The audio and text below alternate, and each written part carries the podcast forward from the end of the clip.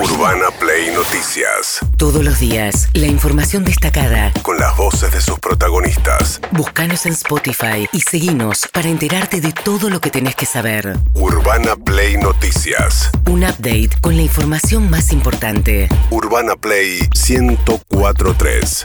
Una nueva experiencia.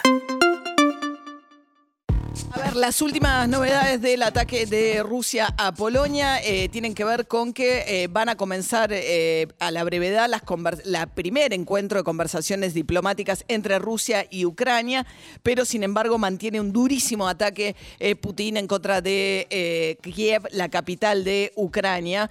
en este sentido, el presidente de Ucrania, Volodymyr Zelensky, una figura surgida de una serie de televisión muy exitosa, en la que hacía justamente de alguien que accidentalmente llegaba a la presidencia, gana muchísima popularidad, se presenta a elecciones, gobierna hace tres años y es un gran este, usuario de redes sociales. De hecho, gran parte de la guerra, o parte de la guerra también, se está librando a través de los medios de comunicación y una de las fortalezas que ha tenido Zelensky es el uso de mensajes que han sido muy inspiradores para el despertar de la reacción civil en contra del ataque eh, ruso. Eh, a ver, ¿qué es lo último que dijo? Zelensky. Ahí dice buen día a todos los ucranianos. Últimamente hubo mucha desinformación diciendo que yo llamo al ejército a evacuar. No es así. Estoy acá. Nos no vamos a dejar las armas. Vamos a defender a nuestro Estado. Es todo lo que les quería decir esta mañana. Como diciendo, no se desanimen y gran parte de la información que circula en los medios ucranianos es que están logrando dar la batalla en contra de las fuerzas eh, rusas. Hay una situación muy caótica que describen los enviados en Kiev porque la mayoría de la población civil está en refugios eh, subterráneos y la gente circula por las calles. No hay circulación porque hay toque de queda, está la prohibición de los hombres de dejar Ucrania para que se sumen a las milicias, pero esa suerte de guerra muy eh, confusa en las calles, es a veces cuerpo a cuerpo y nadie sabe por momentos quién es quién en las calles de Kiev. Mientras tanto, eh, se subieron las sanciones por parte de Europa, al tiempo que Vladimir Putin, en un mensaje muy inquietante, dijo que había activado toda su respuesta, eh, su alerta de fuerzas de disuasión. Y Putin, Rusia, Putin maneja eh, como presidente de Rusia una de las potencias del mundo que tiene armas nucleares. De ahí la preocupación. A ver cómo lo decía Putin. Como ustedes saben, dice, los países occidentales no solo están tomando medidas económicas en contra de nuestro país, me refiero a sanciones ilegales porque le prohibieron la operación de los bancos eh, rusos. Dice, los líderes de la OTAN también se han permitido hacer comentarios agresivos en contra de nuestro país. Por lo tanto, he ordenado al ministro de Defensa y al jefe del Estado Mayor poner a la fuerza de contención del ejército ruso en régimen especial de servicio. Esto es el régimen especial de servicio, justamente incluye el poderío nuclear de Rusia.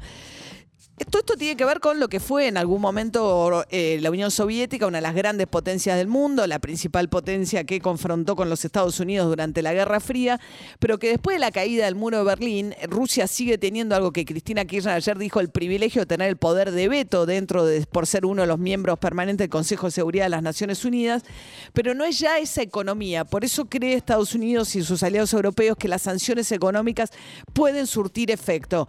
La presidenta de la Comisión Europea Europea, Ursula von der Leyen, anunciaba de esta manera las sanciones económicas. We commit to ensuring that a certain number of Russian banks SWIFT. Nos, comprometemos a garantizar que una cantidad de bancos rusos sean eliminados del sistema SWIFT. Esto le impide a Rusia, por ejemplo, eh, cobrar las divisas de lo que tienen que ver con sus exportaciones de gas a Europa. O sea, le inmoviliza además gran parte de las reservas del Banco Central ruso que están depositadas en bancos eh, europeos. Van a desconectar a estos bancos del sistema financiero internacional y les complica la operación global. SWIFT es el sistema de pago interbancario global dominante del mundo. Cortar el SWIFT a estos bancos de SWIFT le va a impedir las transacciones financieras en el mundo y va a bloquear efectivamente las importaciones y exportaciones, importaciones y exportaciones rusas. De hecho, está sintiendo en su economía, Rusia es una, Rusia ya no es digamos, en términos económicos, hoy es una economía más chica que la de, que la de Brasil. O sea que el costo económico de sostener la guerra para Putin es muy alto. Ya además está sufriendo una devaluación fuertísima de la moneda rusa y además empieza a faltante de dinero, de efectivo en, Rusia. Sí, todo lo que tiene que ver con el SWIFT, eh, Rusia significó durante el 2021 el 2% de las operaciones globales del SWIFT. La ventaja que puede llegar a tener Rusia es que todo lo que sea transaccional, que no sean dólares, puede ir por afuera de ese sistema. Porque ese sistema solamente está en dólares. Hay otros sistemas alternativos, que eh, es uno que tiene China, por ejemplo, que lo que busca es imponerse dentro del mercado global para correr al dólar del mercado internacional. Pero, pero, es, pero, es, casi, hoy es imposible. Bien, mientras tanto, Boris Johnson, el primer ministro británico, decía, estoy en contacto permanente con Zelensky. Esto es una tragedia para Ucrania y es también una tragedia para Rusia, porque las acciones de Putin están llevando al aislamiento total de Rusia. Golpeada Rusia por las sanciones económicas. en una guerra sangrienta e innecesaria que está costando centenares de vidas inocentes incluso víctimas de soldados rusos que nunca más volverán a, ver a sus amigos, decía eh, Boris Johnson. Bueno, eh, mientras tanto, venimos a la Argentina. Esto complicó eh, las últimas negociaciones con el Fondo Monetario Internacional. ¿Por qué? Porque esto significa mucha incertidumbre en la economía internacional, dado que Rusia es un jugador importante en lo que es el mercado de la venta de gas. Esto ha hecho que suba el precio del petróleo y del gas. Esto va a significar que Argentina va a tener que gastar más dólares para importar gas durante el invierno. A su vez sube el precio del trigo, la soja, de ese lado se podría beneficiar porque es lo que la Argentina le vende al mundo, pero te suben también los fertilizantes, con lo cual el campo dice nos van a subir los costos. En esa discusión, pero sobre todo en la discusión respecto de cuánto dinero hay que asignarle los subsidios para eh, los servicios públicos, este año está trabada la discusión con Martín Guzmán y el Fondo Monetario. Hay información de último momento que dice que se habría destrabado y que finalmente Alberto Fernández mañana anunciará el acuerdo con el Fondo Monetario en la Asamblea Legislativa.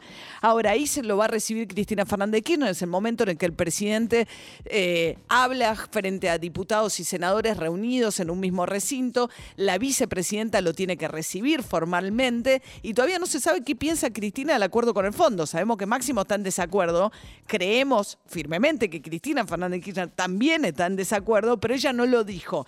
Pero algunos de los senadores más allegados a Cristina Fernández Kirchner empiezan a hablar públicamente en contra del acuerdo que todavía no se cerró. Escuchen a Juliana Di Tulio, senadora del Frente de Todos. Venimos diciendo que 10 años son pocos, que no se puede pagar en 10 años, ¿no? Esto lo venimos diciendo hace mucho tiempo. Eh, no solamente lo dijo este, el ex presidente del bloque del oficialismo, Máximo Kirchner, sino que, yo también lo he dicho muchas veces, Cristina también lo ha dicho, digamos, somos, somos muchos, muchas los que venimos sosteniendo que 10 años son poco para, para pagar, bueno, esta friolera de 45 mil millones de dólares. Bien, el acuerdo es a 10 años porque es el plazo máximo contemplado por el Estatuto del Fondo Monetario Internacional. Están pidiendo algo que no puede cambiar. Entonces, si vos estás diciendo, no estoy de acuerdo en un plazo de 10 años, no hay forma de cambiarlo. No hay forma. Están pidiendo algo que saben imposible. La única salida que le encontró el albertismo, por decirlo de alguna manera, a esa discusión es tratar de que el acuerdo tenga una cláusula de que si en el proceso de estos 10 años eh, el Fondo Monetario Internacional modifica y tiene algún plan que sea más extenso, la Argentina podría aplicar a eso. Pero es una cláusula, digo, no, no necesariamente va a pasar. Bien, 7 y 15 de esta mañana húmeda, desierta la ciudad de Buenos Aires. ¿eh? Son más los que están yendo a dormir que los que se están levantando con nosotros. ¿Qué vamos a hacer? Urbana Play. Noticias.